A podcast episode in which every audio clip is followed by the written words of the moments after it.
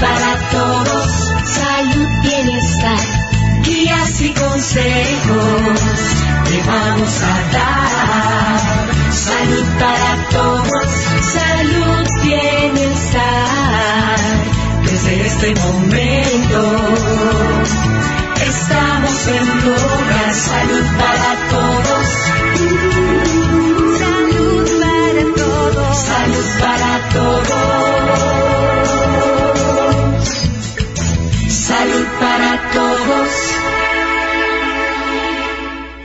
Buenos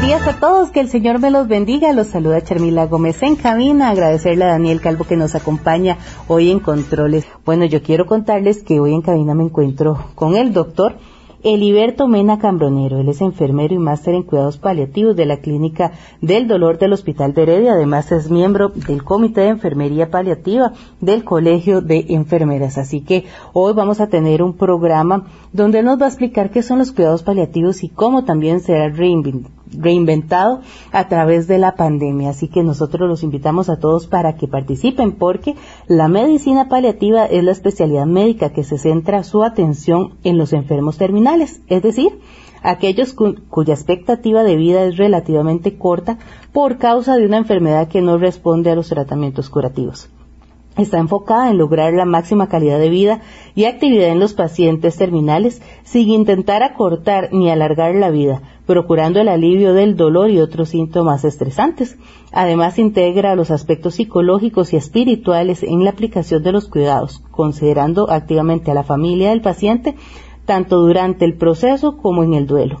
Los cuidados paliativos incluyen no solo los tratamientos médicos y farmacológicos que se dan a los pacientes terminales, sino que también todas las atenciones del equipo interdisciplinario, psicología, de enfermería, los sociales, de terapia ocupacional y hasta los pastorales. Dentro de esto están de la mano. Los cuidados paliativos no adelantan ni retrasan la muerte, sino que constituyen un verdadero sistema de apoyo y soporte integral para el paciente y su familia. Así que cómo están trabajando ahora que estamos en pandemia, qué debemos nosotros saber al respecto cuando hay cuidadores de por medio de estos pacientes, es parte de lo que en esta larga hora de programa vamos a poder explicar. Muchas gracias, Eliberto, por estar con nosotros. Buenos días y Charmila, gracias por la invitación a participar del espacio. Buenos días a todos, a los que nos están escuchando y viendo desde sus casas. Esperamos que todos estén muy bien. Vieras que de verdad que para nosotros en cuidado paliativo ha sido todo un reto poder dar continuidad a la atención de las personas que están enfermas, ¿verdad? Y, de esta forma poder generar ese apoyo que ellos necesitan tanto en estos momentos eh, por lo que es la pandemia, ¿verdad? La pandemia nos ha llevado a generar formas diferentes de atención. Algunas ya las veníamos eh, implantando poco a poco, pero otras eh, las hemos innovado y eso ha sido de las cosas buenas que ha generado todo este proceso de pandemia en el sistema de salud. Eh, para mencionar, a grosso modo, ¿verdad? Cuidados paliativos eh, a nivel nacional cuenta con 54 clínicas, con equipos interdisciplinarios, ¿verdad? Donde el equipo interdisciplinario mínimamente va a ser un médico y un enfermero y además de esto se cuentan con psicólogos, trabajadores sociales, como mencionabas ahora en la introducción, algunos guías espirituales o religiosos, terapeutas respiratorios, terapeutas físicos y demás. Juntos todos hemos generado estrategias para continuar llegando a las familias, dar la atención, porque las personas enfermas no se detienen con la pandemia, todo continúa y nosotros debemos de continuar dándoles ese apoyo y yo creo que eso es parte del mensaje eh, muy importante que quiero que quede hoy que la institución que tenemos, la Caja Costarricense del Seguro Social, ha generado todas las, de una, un sinnúmero de gestiones para poder sostener eh, este sistema, ¿verdad? Y la atención en cuidados paliativos. Yo en la introducción hablaba qué son los cuidados paliativos, pero en este momento Liberto nos va a decir también cuál es la importancia de cuidar con, eh, de contar con cuidados paliativos. Estamos hablando de 54 clínicas, como bien nos estaba usted comentando, don Liberto. ¿Qué tan importantes son en la comunidad y en las personas? Ok, vea, la importancia, yo creo que las personas, si las vemos desde, la parte de la gestación, de cuando estamos ahí, ¿verdad?, en el vientre materno, también tenemos que brindar atención hasta el final, hasta el final, cuando las personas ya tienen una enfermedad avanzada y debemos de darle ese, ese apoyo. Eh, esa es parte de la importancia. También tenemos otras cuestiones un poco filosóficas, ¿verdad?, que tienen que ver con la, cuestión del reconocimiento de las historias de vida, de reconocer nuestra propia condición humana y, y darle a esas personas todo lo que requieren en cuanto al acompañamiento y tratamientos o medicamentos para disminuir cualquier sufrimiento que se pueda dar a nivel físico, ¿verdad? espiritual, psicológico, y, eso es lo que nosotros tratamos. Bueno, me preguntas de, con respecto a, qué importancia tiene para las familias. Yo creo que ninguno de nosotros quiere ver a un familiar que esté sufriendo, que la esté pasando mal, y por dicha en nuestro país y gracias a Dios contamos con un sistema de salud público que ha asumido la atención paliativa de una forma de calidad importante y, y esto tiene que ver eh, bueno con todos los principios de la solidaridad y, que tenemos desde la seguridad social. Eh, la la importancia que tiene entonces una importancia a nivel de como personas verdad disminuir el sufrimiento. Luego también tiene una importancia mm, a nivel comunal, ¿verdad? Los cuidados paliativos integran mucho a las comunidades de diferentes formas, desde los grupos voluntarios, las comunidades han creado fundaciones, asociaciones, y estas también eh, proporcionan recursos que junto con la caja nos ayudan a, a dar ese acompañamiento en las personas que tienen una enfermedad avanzada. Y hoy nosotros también queríamos traer a mesa de discusión ¿Qué podemos nosotros esperar de las clínicas de cuidados paliativos? A veces eh, no entendemos cuál es el rol o cuál es el papel y esperamos mucho o queremos que nos resuelvan parte de lo que se está viviendo en, situación familiar dentro de esto con la enfermedad del paciente en el que esté en cuidados paliativos. Entonces, tal vez, Eliberto, usted nos cuenta qué podemos nosotros esperar. Sí, Charmila. Eh, bueno, en las eh, clínicas de control del dolor y cuidados paliativos, hay diferentes formas de ingreso de, las personas, ¿verdad? Para que, para que puedan ser admitidas. La mayor parte, eh, a grosso modo, por decirlo, tienen que haber sido estudiados, ¿verdad? Eh, para ver por qué, qué es lo que presentan. Y una vez que los especialistas definen eh, cuáles son las molestias y que deberían de ser atendidos en cuidados paliativos, ya también ahí se van a ingresar a los programas de paliativos que pueden ser en diferentes escenarios pues si es una, una enfermedad que no genera limitaciones de traslado ni nada de esto, por lo general se pueden enviar a consulta externa, a que tengan una cita con cierta regularidad, cada mes, cada tres meses o cada seis meses, dependiendo de la condición. Algunos cuando ya tienen una enfermedad avanzada, porque nosotros, bueno, vemos enfermedades avanzadas eh, que pueden ser terminales y otras que probablemente no van a ser terminales para el manejo del dolor y otros síntomas. Eh, en los que son terminales y que ya tienen mucha limitación funcional no se pueden trasladar, pues lo que hacemos es visitarlos en el domicilio. El domicilio es uno de los escenarios de intervención en cuidado paliativo. Podríamos definir cuatro escenarios. la atención hospitalaria, o sea, cuando la persona está hospitalizada, cumpliendo estudios o exámenes para ver qué es lo que tiene, cuál es esa enfermedad, que puede ser eh, una enfermedad potencialmente mortal Luego tenemos entonces, como les decía, consulta externa, que se dan citas.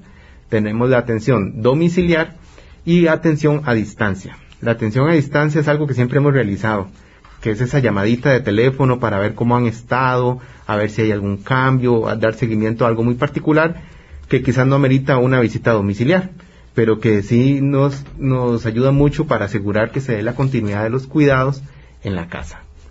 Y parte, perdón, eh, eh, que lo interrumpa, Liberto, ahora esta atención a distancia también me imagino que se ha incrementado por el tema de la pandemia. Exacto, yo creo que se ha diversificado, porque antes teníamos más que nada como un teléfono, ¿verdad? Pero ahora, de hecho, usted, yo creo que si le pregunta a los profesionales que trabajan en cuidados paliativos, todos tienen su WhatsApp, ¿verdad? Que han facilitado para poder mejorar la comunicación, eh, algunos por medio de las plataformas como Zoom, también mantienen eh, videoconferencias con las familias, con los cuidadores, hasta con el mismo paciente, para mejorar esa comunicación. Sí, la pandemia nos ha llevado a distanciarnos, nos ha llevado a distanciarnos, pero yo creo que de otra forma nos ha llevado a acercarnos de, de una forma un poco diferente. Nos ha llevado a mantener esa, esa facilidad de comunicación, por dicha, ¿verdad? que estamos en un momento donde la facilidad para comunicarnos y, y, mantenernos ahí tan cerca de una llamada eh, facilita esa continuidad de cuidados y que, qué sé yo, que se pueda resolver la mayor parte de las situaciones en el domicilio, que no tengan que acudir a un servicio de urgencias o emergencias y que desde ahí nosotros les podamos asesorar cómo resolver algunas situaciones que tal vez a veces las familias no están preparadas para enfrentar, ¿verdad? Porque hay eh, algunos pacientes que han estado muy estables por mucho tiempo y de una semana a otra puede que esa condición se agrave y pues ya los cuidados sean muy diferentes. Ahí nosotros en enfermería también hemos generado algunas estrategias y qué sé yo, si el, cambio es muy radical, si ya la persona ocupa un baño en cama, todos los que son los cuidados higiénicos, aplicar inyecciones y cuestiones así por medio de los familiares, y ahí sí a veces los citamos y en un espacio seguro les brindamos toda la educación sobre los cuidados, la higiene y las medidas que deben de llevar. Y es que decíamos, y cuando traíamos el tema de discusión, hablábamos de que el mundo sigue, que la pandemia nos llegó pero que también teníamos que continuar dando las atenciones, las cuales se brindaban por necesidad, por necesidad de las personas, por necesidad de las familias, por dar esa calidad de vida hasta el último momento. Y creo que esto es la importancia y lo más válido que tienen las clínicas del control del dolor y cuidados paliativos eh, que cuenta la institución y que bendición de Dios las tenemos para poder ayudar a cada una de estas personas eh, que tanto lo necesitan. Yo quiero que usted participe con nosotros también y nos haga saber su experiencia, si ha tenido algún paciente en la clínica de control del dolor, cómo fue ese acompañamiento, porque decimos que no es solo para el familiar, eh, perdón, no es solo para el paciente, sino para el familiar y a veces es más el familiar el que lo necesita. ¿Por qué? Porque sabemos que después del duelo viene otra tensión, se brindará, no se brindará, es parte de lo que hoy vamos a poder también abarcar en este espacio. Y nos llama también la, la inquietud con relación a este tema de cuál es el rol del profesional de enfermería en el apoyo a las familias en cuidados paliativos también, porque sabemos que los enfermeros, ayer tenemos un programa especial eh, hablando de la labor que ha sido en la pandemia, pero los enfermeros están en todo lado y bien decían, llegan a hacer curaciones, como lo dijo don Alex ayer en la, en la llamada, y aquí estamos también dando esa atención que necesitan los pacientes que están encamados, que están en, en esos cuidados paliativos en casa. Sí. Bueno, comentarles que, como mencionaba usted, en los cuidadores, muchos de los cuidadores eh, son a los que tenemos que guiar esa, esa mirada, ¿verdad? Porque ya la persona en un estado avanzado de la enfermedad tal vez ya no va a comunicarse tanto, vamos a poder interrelacionar con ellos. Y quizás es al cuidador a quien debemos de dar el mayor apoyo, ese sostén, porque como eh, preguntabas ahorita, el, uno de los roles de enfermería es enseñar a cuidar, enseñar a cuidar y a veces hay cuidados que, que son un poco especializados y, pueden generar temor. Administrar un medicamento, curar una lesión en la piel y todo esto requiere de un compromiso, la participación del cuidador, a veces luchar contra esos temores y enfrentarse, ¿verdad? Asumir que gracias a Dios eso es lo que sucede en la mayor parte de las familias, ¿verdad? Que asumen y a partir de esto eh, generan todo el cuidado. Entonces el rol del enfermero va a ir orientado mucho a poder guiar, orientar, dar soporte, a veces eh, escucharlo, ¿verdad? Todos los temores, em, pues que la persona exprese sin, sin ningún temor todas las inquietudes, porque salga de las dudas para poder generar esa continuidad del cuidado. Lo otro que mencionabas es del, de lo que pasa cuando la persona ya fallece en cuidados paliativos. Bueno, nosotros tenemos un compromiso moral, ¿verdad?, con, eh, con los cuidadores, con las familias, y en la medida de lo posible pretendemos hacer algún tipo de seguimiento. Y de eso yo quiero que nos amplíe más adelante porque tenemos que hacer nuestra primera pausa. Ya regresamos con más información aquí en Salud para Todos.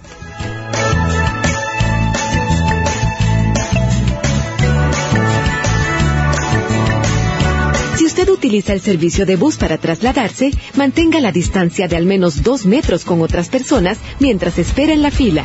Cuando llegue a su destino, recuerde lavarse las manos con agua y jabón. Caja Costarricense de Seguro Social.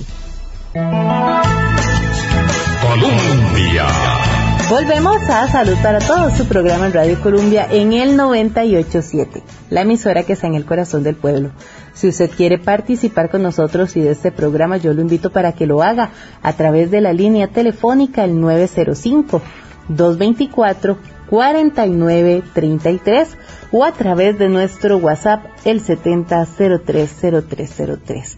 Hoy estamos conversando qué son los cuidados paliativos, cómo también se han tenido que reinventar por la pandemia y brindar siempre esa atención de calidad de la cual nosotros conocemos. Si usted quiere participar con su experiencia, lo invito para que nos escriba. Yo voy a estar leyendo las consultas a lo largo de este programa. Yo me encuentro en compañía del doctor Eliberto Mena Cambronero, él es enfermero y máster en cuidados paliativos de la Clínica del Control del Dolor y de cuidados paliativos del Hospital de Heredia. Así que los invitamos a seguir conversando de este tema porque ahora eh, yo quería también que me ampliara cómo están cuidados paliativos en la atención con relación al mundo con relación a otros países? ¿Cómo se encuentra en calidad? ¿Qué se debe eh, conversar respecto a esto y que las personas también lo conozcan? Charmin, vieras que yo creo que esto es súper importante que todos eh, a nivel del país lo sepamos, ¿verdad? Porque a veces hay cosas que tenemos y no sabemos y lo damos por un hecho de que así es y así debe ser en todas partes.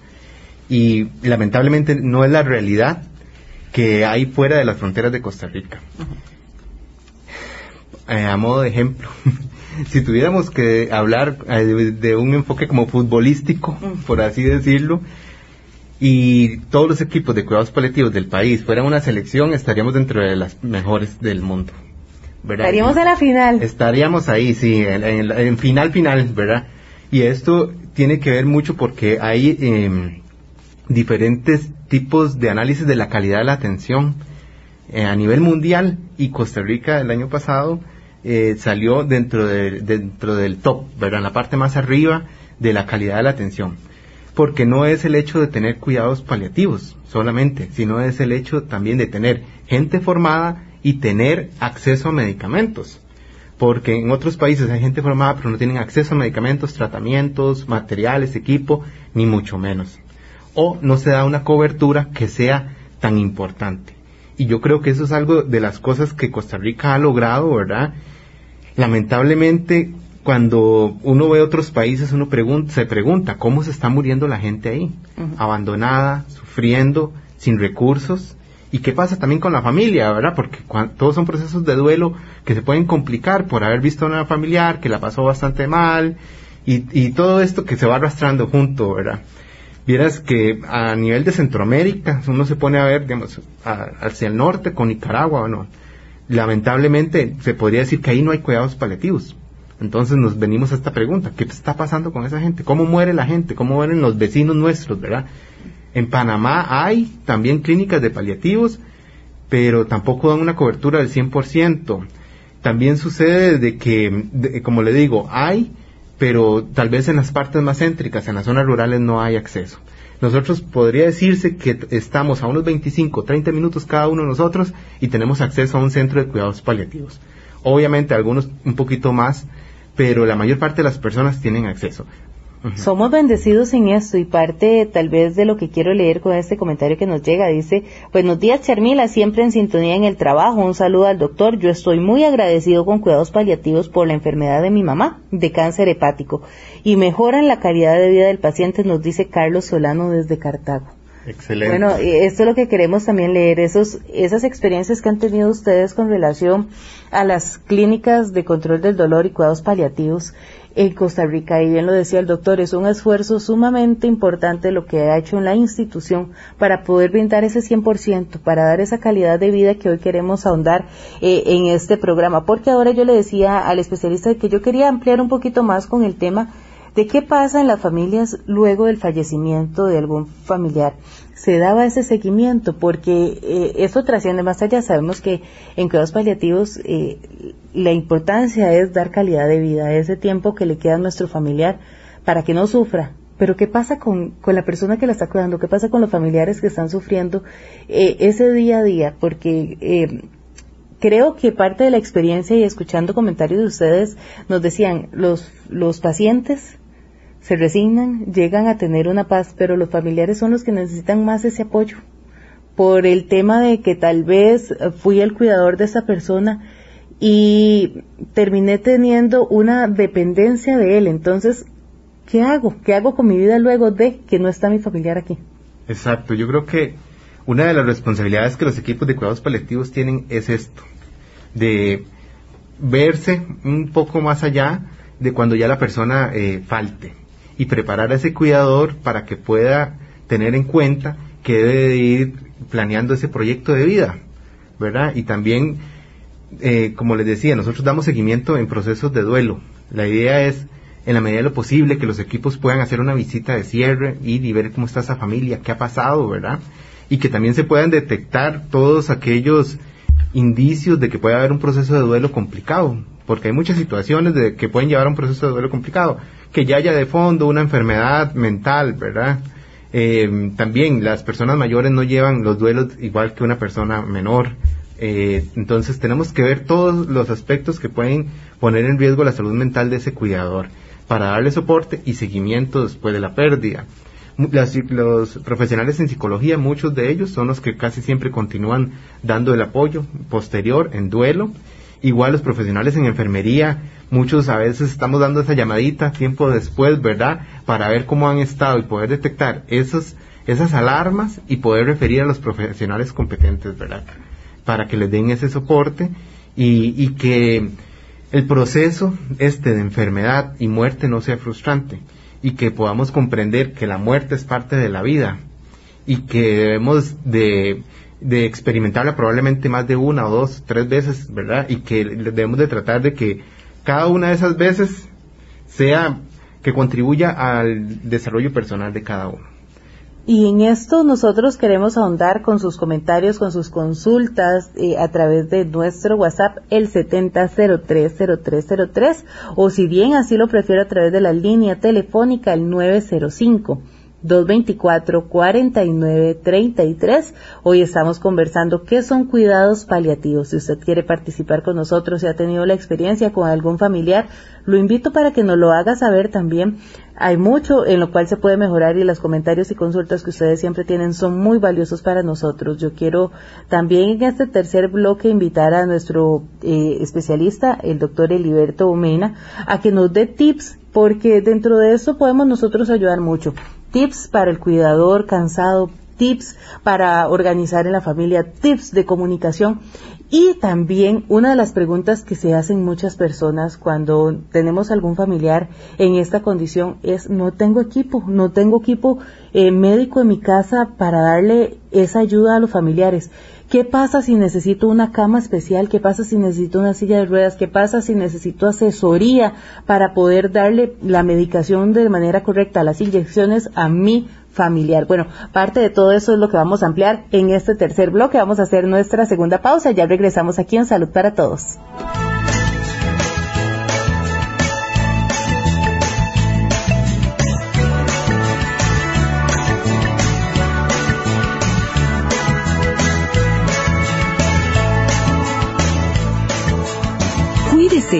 Esté alerta ante los siguientes síntomas. Fiebre, dificultad para respirar o falta de aliento, sensación de pecho apretado, fatiga, pérdida de olfato, del gusto o diarrea. Si tiene algunos de esos síntomas, busque de inmediato atención en el centro de salud más cercano. Recuerde avisar si ha estado en contacto con algún positivo de COVID-19. Es su responsabilidad cuidar al personal de salud que trabaja para atenderlo. Caja Costarricense de Seguro Social. Colombia. Estamos de regreso en Salud para Todos, un programa de la Caja Costarricense de Seguro Social aquí en Colombia, la emisora que está en el corazón del viernes. Este viernes nosotros le traemos a ustedes un tema muy importante, como son los cuidados paliativos, que son cómo podemos nosotros reinventarnos en la pandemia para brindar siempre esa atención de calidad que nos brindan los compañeros para poder dar eh, ese acompañamiento a las personas que tanto lo necesitan, ya sabemos en su fase terminal o en su eh, enfermedad de dolor, que también es vista por los profesionales que nos acompañan hoy. Estamos en compañía del doctor Eliberto Mena Cambronero, es enfermero y máster en cuidados paliativos de la Clínica de Control del Dolor del Hospital de Heredia. Si usted quiere participar con nosotros, yo lo invito para que lo haga a través de la línea telefónica al 905 224 4933 o a través de nuestro WhatsApp el 70030303. Aquí nos dicen los felicitos por estos programas tan importantes. En mi familia tuvimos una experiencia magnífica con cuidados paliativos. Tengo un hermano que murió de una esclerosis múltiple en diminutivo una ELA. Y él murió muy tranquilo a pesar de lo aparatoso y doloroso que es esa enfermedad. Lo llegaban a ver con tanto amor, le dieron medicamento y demás. Muchísimas gracias. Soy Yorleni Sánchez desde Cartago. Muchas gracias, doña Yorleni. Una de las enfermedades que ustedes ven, la famosa ELA y las personas que saben de este padecimiento, bien lo dice ya, es muy doloroso. Así es, eh, bueno, me alegra mucho escuchar estos comentarios y para los equipos de cuidados paliativos yo creo que es súper importante ese tipo de retroalimentación, conocer, el, a veces atendemos personas y no sabemos el impacto que se puede generar.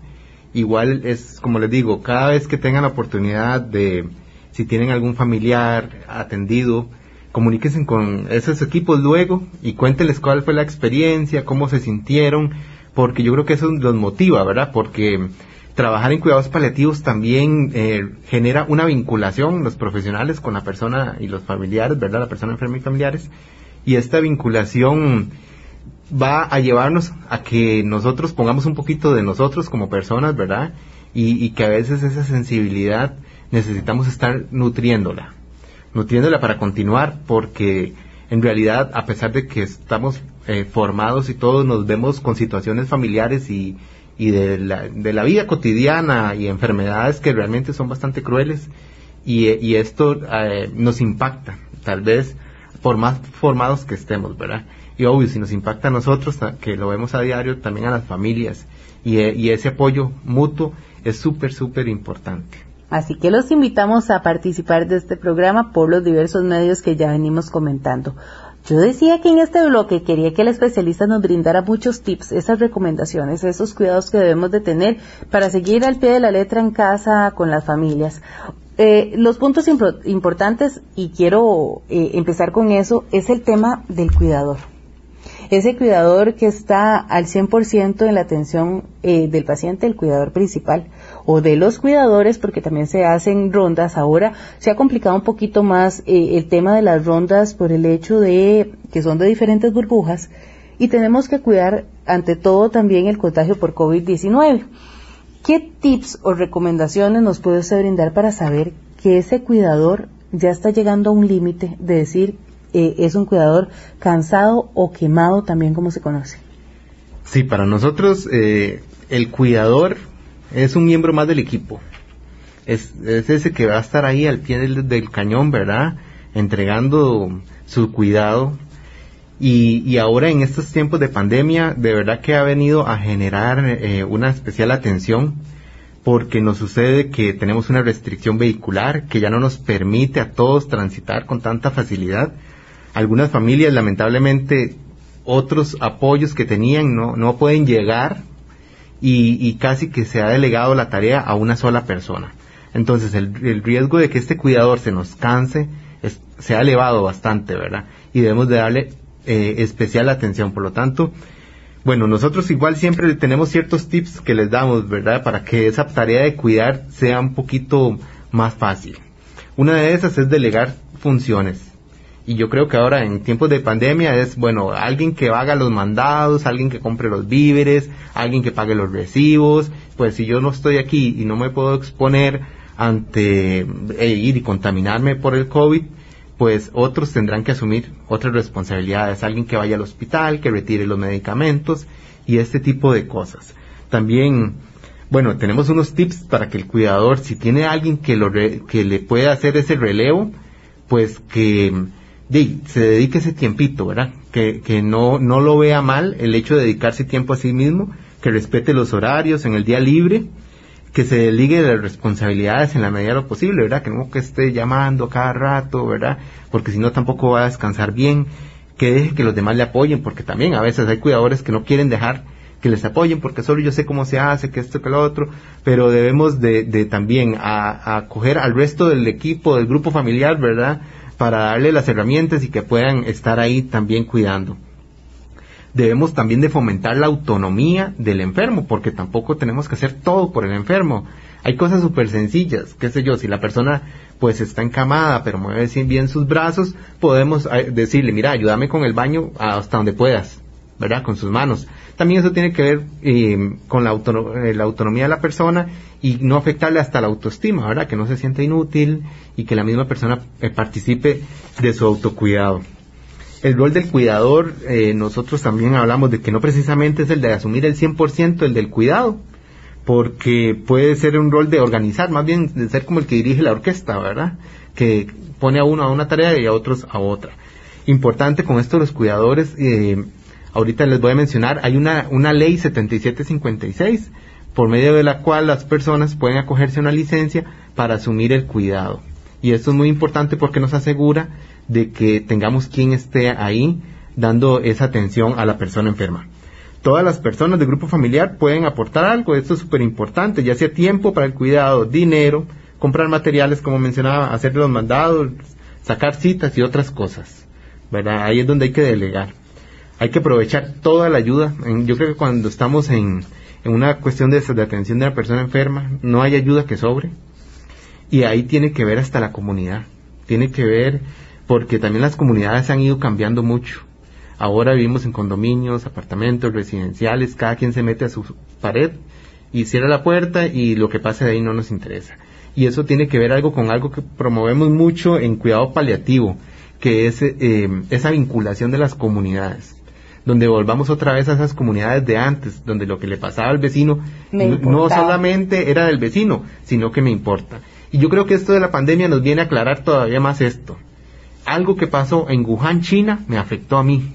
O sea, no nos podemos ser ajenos a lo que está pasando afuera, porque lo que pasa afuera me afecta a mí también significativamente, no, de una forma no significativa, significativamente nos afecta. Y tenemos que regresar a esas comunidades que teníamos antes, más solidarias, empáticas, compasivas. Y, Eliberto, en este punto que usted comentaba y decía que, que se incrementa el cuidador cansado, se ha estado viendo más por ende por la pandemia, porque llevamos seis meses donde nos dicen quédense en casa, cuídense, protéjense y, casi que la gran mayoría están al 100% cuidando de su familiar. Eh, en este caso, también decirle a esos cuidadores, los necesitamos al 100%.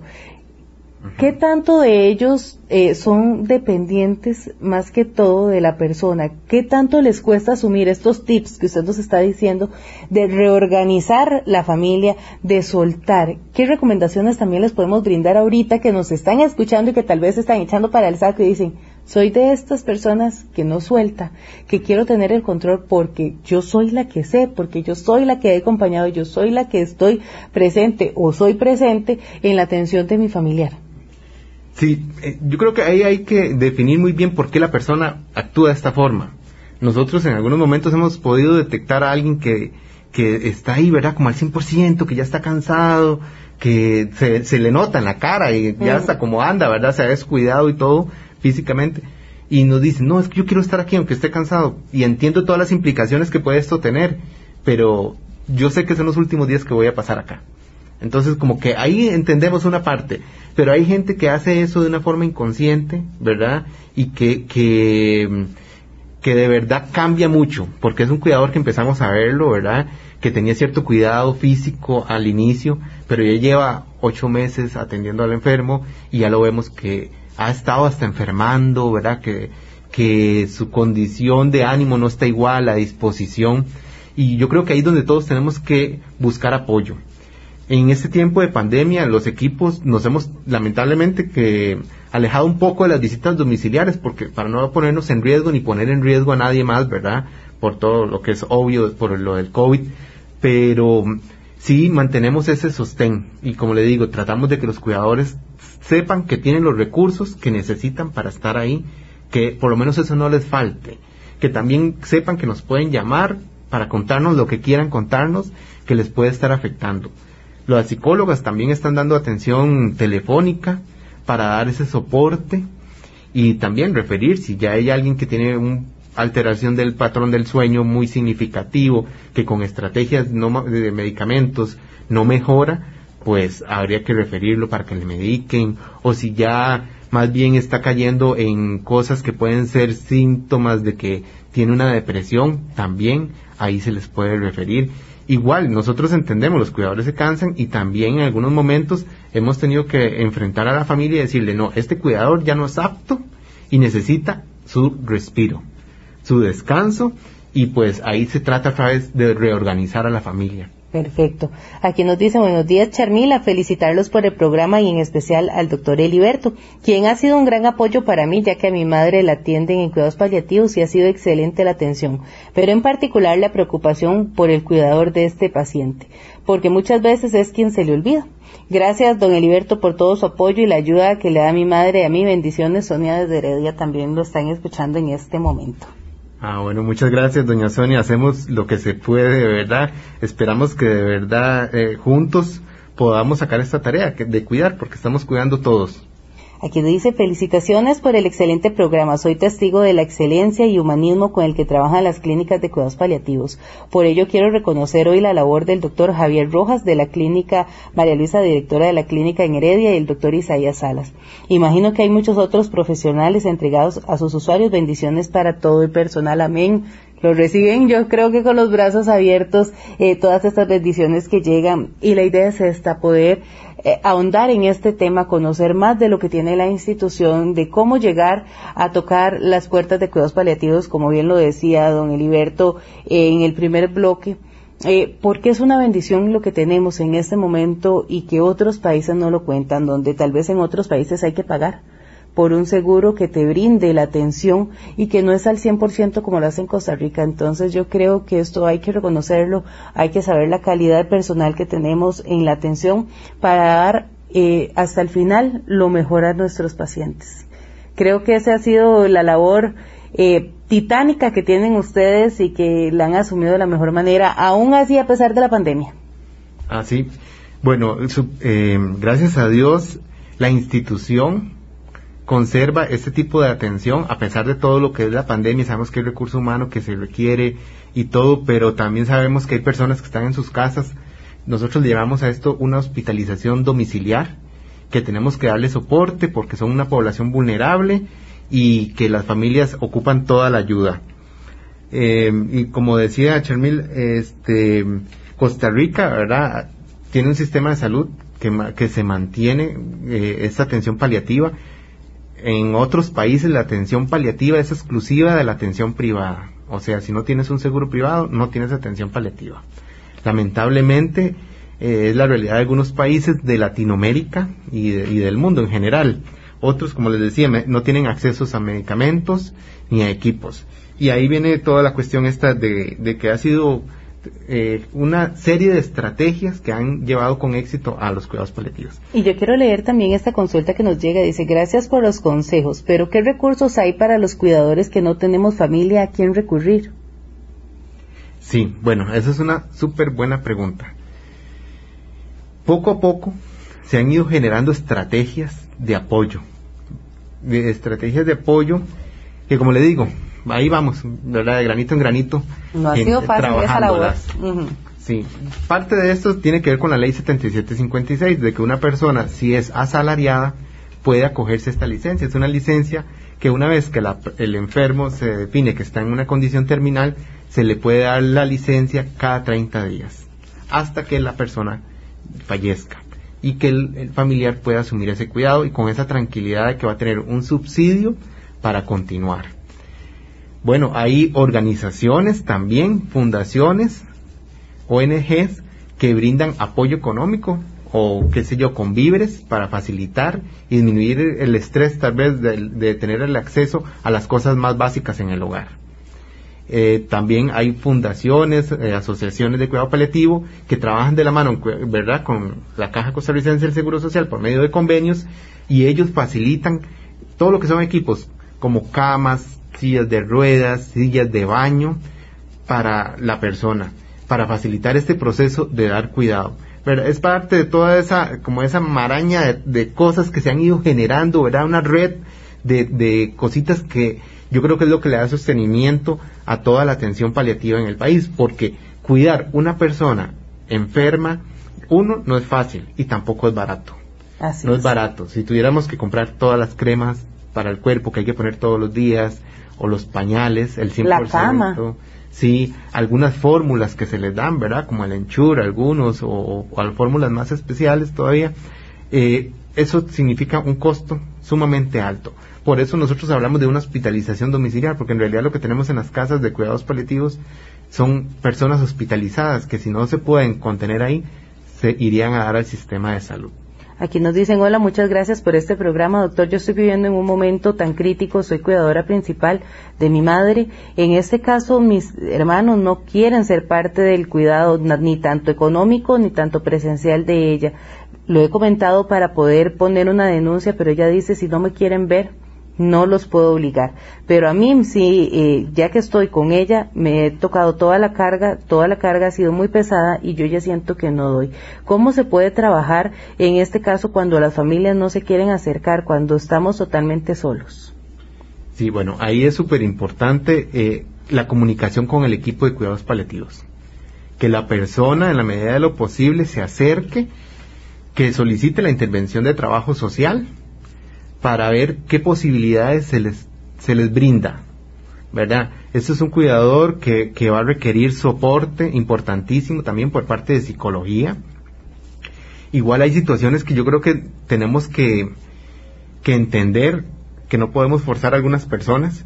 Las familias, em, cuando se dan esas situaciones del final de la vida, lamentablemente responden de formas muy variadas, de formas muy variadas yo como les sugeriría, ¿verdad? Como a los cuidadores que no se desgasten en estas luchas porque a veces no obtenemos el apoyo que requerimos, pero de igual forma pueden hacer las consultas a trabajo social para ver de qué manera se puede generar por lo menos el apoyo económico.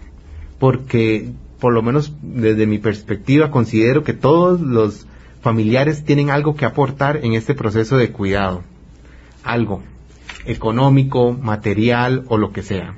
Y, tenemos una responsabilidad, ¿verdad?, con las personas, con nuestros familiares. No podemos pretender que eso sea una responsabilidad de la seguridad social o que sea responsabilidad de otros. No, eso es muy propio de nosotros y tenemos que hacer también a los familiares que asuman la responsabilidad. Y ahí tal vez podemos brindar tips para esa, eh, para saber cómo organizar a la familia también, a los que sí están dispuestos en la atención y bajar un poco los niveles del cuidador. Exacto. hay cosas súper sencillas, ¿verdad, Charmin?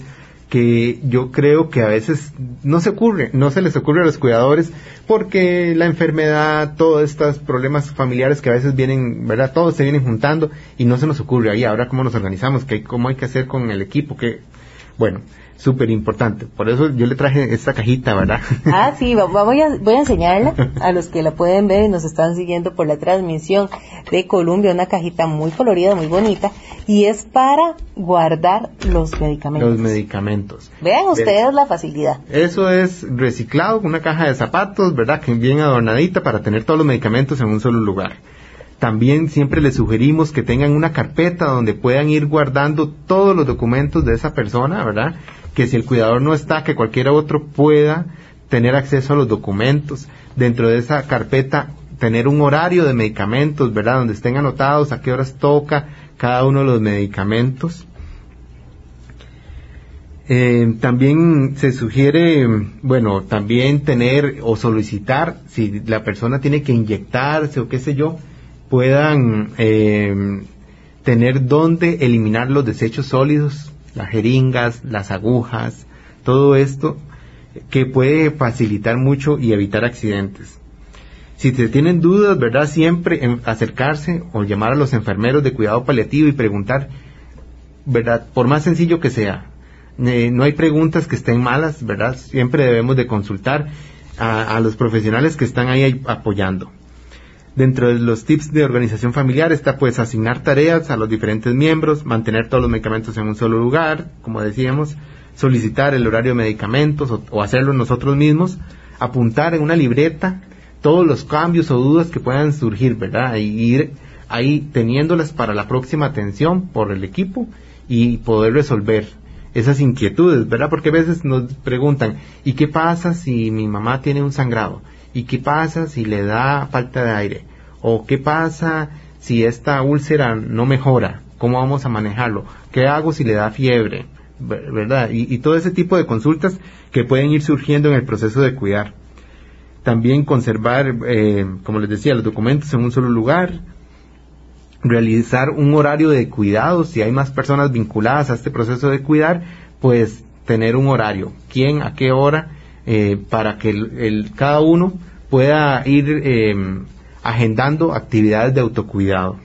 Llevar un registro de las citas pendientes, ¿verdad? Que no se vaya a pasar nada, o de cuándo es que toca retirar medicamentos, valorar el apoyo de organizaciones comunales, y esto es, ¿verdad? Si sabemos que hay una fundación o una ONG, ¿verdad? Organización gubernamental o, o asociación, ver si ellos me pueden ayudar, ¿verdad? Con esta, con esta con la cama, con la andadera, con la silla para el baño o cualquier otra cosa que vayamos a requerir que tal vez tenemos difícil acceso. Solicitar, eh, como les digo, yo les recomiendo, soliciten una cita a los enfermeros de cuidados paliativos para que les ayuden a hacer un plan de cuidados, ¿verdad? Un plan bien hecho, establecido y, y así definir, ¿verdad? ¿Cuál es la meta? ¿Cuál es la meta? Y así también eh, sentir ese acompañamiento que tanto necesitamos de la mano de un profesional que en ocasiones, bueno, las citas no son tan cercanas, entonces siempre necesitamos esa mano ayuda o por lo menos tenerlos bastante, bastante cerca. Nos dicen, buenos días, nosotros somos tres hermanos, uno solo aporta dos días por semana de una cuidadora el otro aporta algo de comida y tres días de la cuidadora, y yo estoy feriados sábados y domingos haciendo todo lo de la casa y cuidando a mi mamá. Entre semana tengo que bañar y dejar algo hecho en la casa de mi mamá, ya que yo tengo mi casa y todo lo que conllevas. Y se me olvidaba, después de las cuatro de la tarde, yo o mis hijos me ayudan, yo duermo con ella y me encargo de medicamentos, citas, etcétera. Y mi hermano dice que el que la cuida y él no hace nada. Y Trabajo Social me respondió que ellos no pueden obligar a nadie. ¿Cómo está el tema de la obligación con las responsabilidades ahora que estábamos nosotros diciendo que en muchas ocasiones tenemos que reorganizarnos, pero cuando una persona de esa red de apoyo no quiere ayudar, no se puede obligar?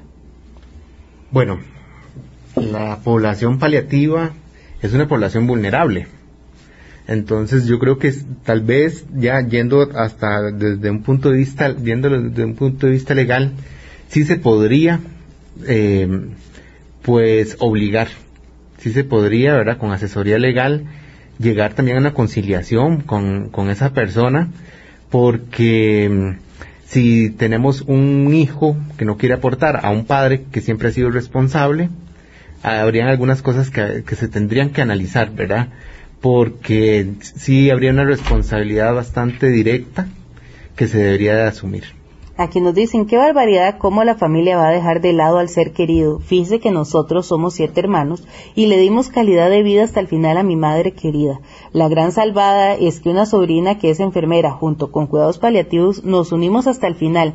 No se vale dejar a un ser querido a la voluntad de Dios, nos dice Carlos Solano. Sí, a mí me parece como que no hay excusas, ¿verdad? Y si no quiere eh, la persona asumir el cuidado directo, puede generar una forma de ayuda indirecta. Y, y como ahorita esta otra muchacha que mencionaba, ¿verdad? La familia se ha organizado porque todos tenemos una vida, una vida aparte tal vez del grupo familiar que está requiriendo esa atención especializada. Pero las familias, vea, de verdad que uno también hay una parte positiva dentro de todo esto. Eh, por dicha eso es el mínimo, no es el máximo, ¿verdad? El máximo es más bien donde vemos familias que de verdad cogen al enfermo. Y ha sido súper interesante porque, no, bueno, uno lo ve desde un punto de vista también social. Quien se, a quien se le asigna el cuidado básicamente es una mujer, ¿verdad? Una mujer. Pero también tenemos familias donde solo hay hombres. Así es. Y eres que, por lo menos desde mi perspectiva, también como hombre, es bastante satisfactorio ver que hay hombres que asumen el cuidado. Y, sin mitos y sin tanta cosa y el cuidado de la mamá, la, higiene y todas estas cosas que uno dice, puña, de verdad que la gente se, se está asumiendo Cuando se quiere, se puede. Aquí nos dice, soy una mujer de 50 años, cuido a un señor mayor, desde cuando empezó el virus no salgo. Es lo que se está viviendo. Exacto, así es la pandemia nos ha llevado a, muchas situaciones un tanto extremas, ¿verdad? Porque en esta cuestión de, proteger a la persona enferma, pues muchos cuidadores están ahí, confinados a, la casa nada más. Y yo creo que también las familias deberían de responderle a estos cuidadores que han asumido esto y que no en casi que ni el sol. y, y, el proceso de cuidar nos, no es solamente ir y hacer la higiene o alimentar o lo que sea, sino que también tiene otras, otras cuestiones emocionales muy, muy fuertes, porque es mi vida, mi tiempo que yo estoy entregando a otra persona. Entendible, y por dicha también muchas personas lo hacen con todo el cariño del mundo y, y ofrecen ese tiempo de su vida porque saben que va a ser un tiempo y que lo que venga después más bien le va a generar satisfacción ese tiempo. Y esas bendiciones que caen del cielo. Muchísimas gracias al doctor Eliberto Mena por traernos este tema. A usted si necesita ayuda, por favor, eh, infórmese en las clínicas de control de dolor y cuidados paliativos. Muchísimas gracias, que el Señor me los bendiga, que pasen un feliz fin de semana. Nos esperamos el lunes, Dios mediante, con más información aquí en Salud para Todos. Muchas bendiciones. Bienestar desde este momento, mejor te sentirás salud para todos. Salud para todos. Salud para todos. Salud para todos.